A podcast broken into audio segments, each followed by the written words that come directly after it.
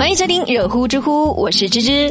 每天做节目的时候呢，我都会刷知乎，然后我就发现，现在知乎上面的话题真的是跨度还蛮大的。今天我就刷到这样一个问题：怎么样快速哄女朋友入睡？我当时的第一反应就是，嘿，这还不简单吗？让你女朋友来听热乎知乎呀，这一本正经的念课文，保证让你女朋友一分钟入睡。开玩笑的啦。好了，一起来刷新今天的知乎热榜吧。知乎热榜第一名，全国政协委员、民航局副局长表示，不建议粉丝聚集机场接送机。知乎热度一千二百五十四万。最近这些年来，粉丝追星导致飞机延误，为追星在飞机上奔跑频繁活动，打扰到飞机上的正常秩序，影响到飞行和民航安全的行为也是屡见不鲜。而且，往往这种不理智甚至是过分的追星行为呢，它产生的成本都是由航空公司、机场和同机组的旅客来承担。前段时间，在上海的虹桥机场，由于粉丝太过热情了，把机场的玻璃都给挤碎了。于是啊，全国政协委员、中国民航局副局长李健就表示，机场是一个承担公共运输的服务场所，过多的粉丝拥堵可能会影响到机场的正常秩序。因此啊，不建议粉丝在机场大量的聚集接送明星。有粉丝一听到这个建议呢，就表示不满了。追星是人的自由，接机也是人的自由，而且粉丝接送机也算是给机场的消费贡献了一份力量，比如买个礼物、吃个饭啥的。如果说用这个行政命令一刀切，就有点太不人性化了。也有很多网友表示赞成啊，他们就说。追星呢，它是成长的一种经历，也是很多人精神生活的一部分。对于粉丝来说，能见到自己的偶像，可以极大的满足自己的内心，这些我都可以理解。但是啊，这个世界上它根本就没有绝对的自由。你可以要自由，但是不能够影响到公共的交通秩序。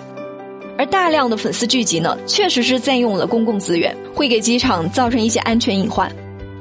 如果说你真的要为偶像应援，对他们表示支持。你可以采取其他的方式，比如说去买专辑、买明星周边、看演唱会、看个电视剧，提高收视率等等。当然啊，机场内部也要严厉的管控好公民的个人信息，坚决杜绝公民航班信息的泄露。还有各大明星经纪公司，也不要说为了自己艺人的人气呢，去组织各种接机团了。一定要呼吁粉丝们理性的追星。智慧热榜第二名，陕西的李静芝阿姨在三十二年后。终于找到了被拐的儿子，知乎热度九百七十五万。这两天，著名的打拐妈妈李静芝终于和儿子相见了。一九八八年十月十七日，李静芝两岁半的儿子在西安不幸丢失了。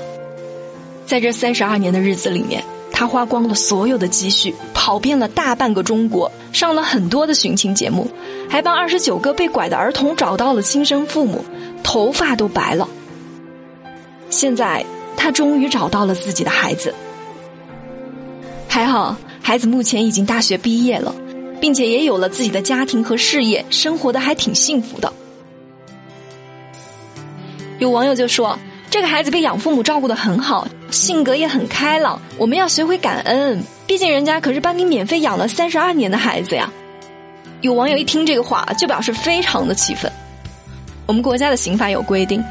收买被拐卖的儿童妇女的，处以三年以下的有期徒刑、拘役或者是管制；收买被拐卖的妇女儿童，对被买的儿童没有虐待行为，不阻碍对其进行解救的，可以从轻处罚。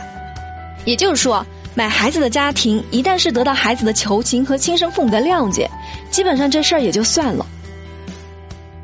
这个被拐的孩子毛莹也在新闻里面说了，养母呢，她没有生育能力，对于这个事情也并不知情。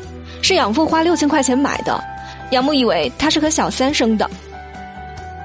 对于养父母，毛英和李阿姨都很善良，都不追究，这没有任何问题。他们也有自己的难处，更何况对于他们来说，接下来的人生啊，就应该要好好的弥补，好好的享受生活。可是有些网友真的不应该说什么养父母的教育还不错，对孩子很好，要学会感恩这类话。为什么呢？因为只有做了父母的人才知道，孩子对于他们来说真的是比自己的生命还重要。这三十二年，李阿姨过的是什么样的日子，估计只有她自己最清楚了。说她是做了三十二年的无形监牢都不为过的。更不要说那些为了寻找孩子弄得家庭破碎、患上精神疾病的父母了。如果说孩子没有丢，人家一家三口肯定是过着幸福平淡的小日子，也不需要他们来养育的。没有买卖就没有伤害，收买被拐卖儿童的家庭呢，同样是要追究刑事责任的。他们不能为了满足自己要小孩的愿望而干这种伤天害理、违法犯罪的事情，让孩子的亲生父母生不如死。所以，不管他们对小孩好不好，他们都不能被原谅。原谅呢，就等于是纵容这种拐卖儿童的行为。芝对于这个观点呢，也表示完全的赞同。但是除了这个，我们国家还是要想办法更好的打击和杜绝这种行为，比如完善建立天眼系统、完善人口信息、加大惩罚力度等等。总之啊，对于这种行为绝对不能姑息。知乎热榜第三名，人大代表建议通过调剂周末再增加六个三天小长假，这个建议是否合理呢？知乎热度六百五十四万。最近，全国人大代表吴向东他就建议啊，在目前全年十一天法定假的基础上呢，对没有法定假日的五六个月，通过调剂周末双休日，每个月都凑成一个三天的小长假。这样一来啊，全年每个月都有小长假了。有网友就表示啊，确实调整节假日的安排呢，对于节假日的交通拥堵和景区超载等现象呢，会有一定的缓解，也在一定程度上能够扩大内需，拉动消费。但这种调剂呢，会莫名其妙的打乱正常的休息时间。你想想啊，上了五天的班了，本来就需要一个周末来放松一下，缓解一下工作的压力。如果说要凑成一个小长假，那就必须要连续工作六天以上。这种工作强度呢，会让员工产生很大的心理压力。而且一旦实行了小长假，工作就容易被累积起来。这就好像是小学生放暑假一样，玩的时候是玩嗨了。可是补作业的时候，也就是让人头疼秃顶的时候了。而且调休换来了三天小长假呢，也太短了，旅游也不能走多远，最多也就省内游了。估计有很多人啊，宁愿是宅在家，然后好好休息，恢复一下元气，比如说看看电视、听听歌啥的。说到听歌啊，我相信有部分听众和芝芝一样呢，会比较喜欢用蓝牙耳机，因为它会更加的方便一些。但是有时候就会比较的匆忙，就容易把耳机随便一扔，等到下次想要用它的时候呢，可能就要花很长的时间才能够找到了。这种情况其实是挺浪费时间又糟心的。所以今天啊，这是想跟大家推荐一款耳机套。这个耳机套呢，它是硅胶材质的，不容易刮花。它还有个吊环，你平常呢就可以把它挂在自己的钥匙扣上，想听歌的时候就拿出来。它最大的一个特点呢，就是它的收藏价值了。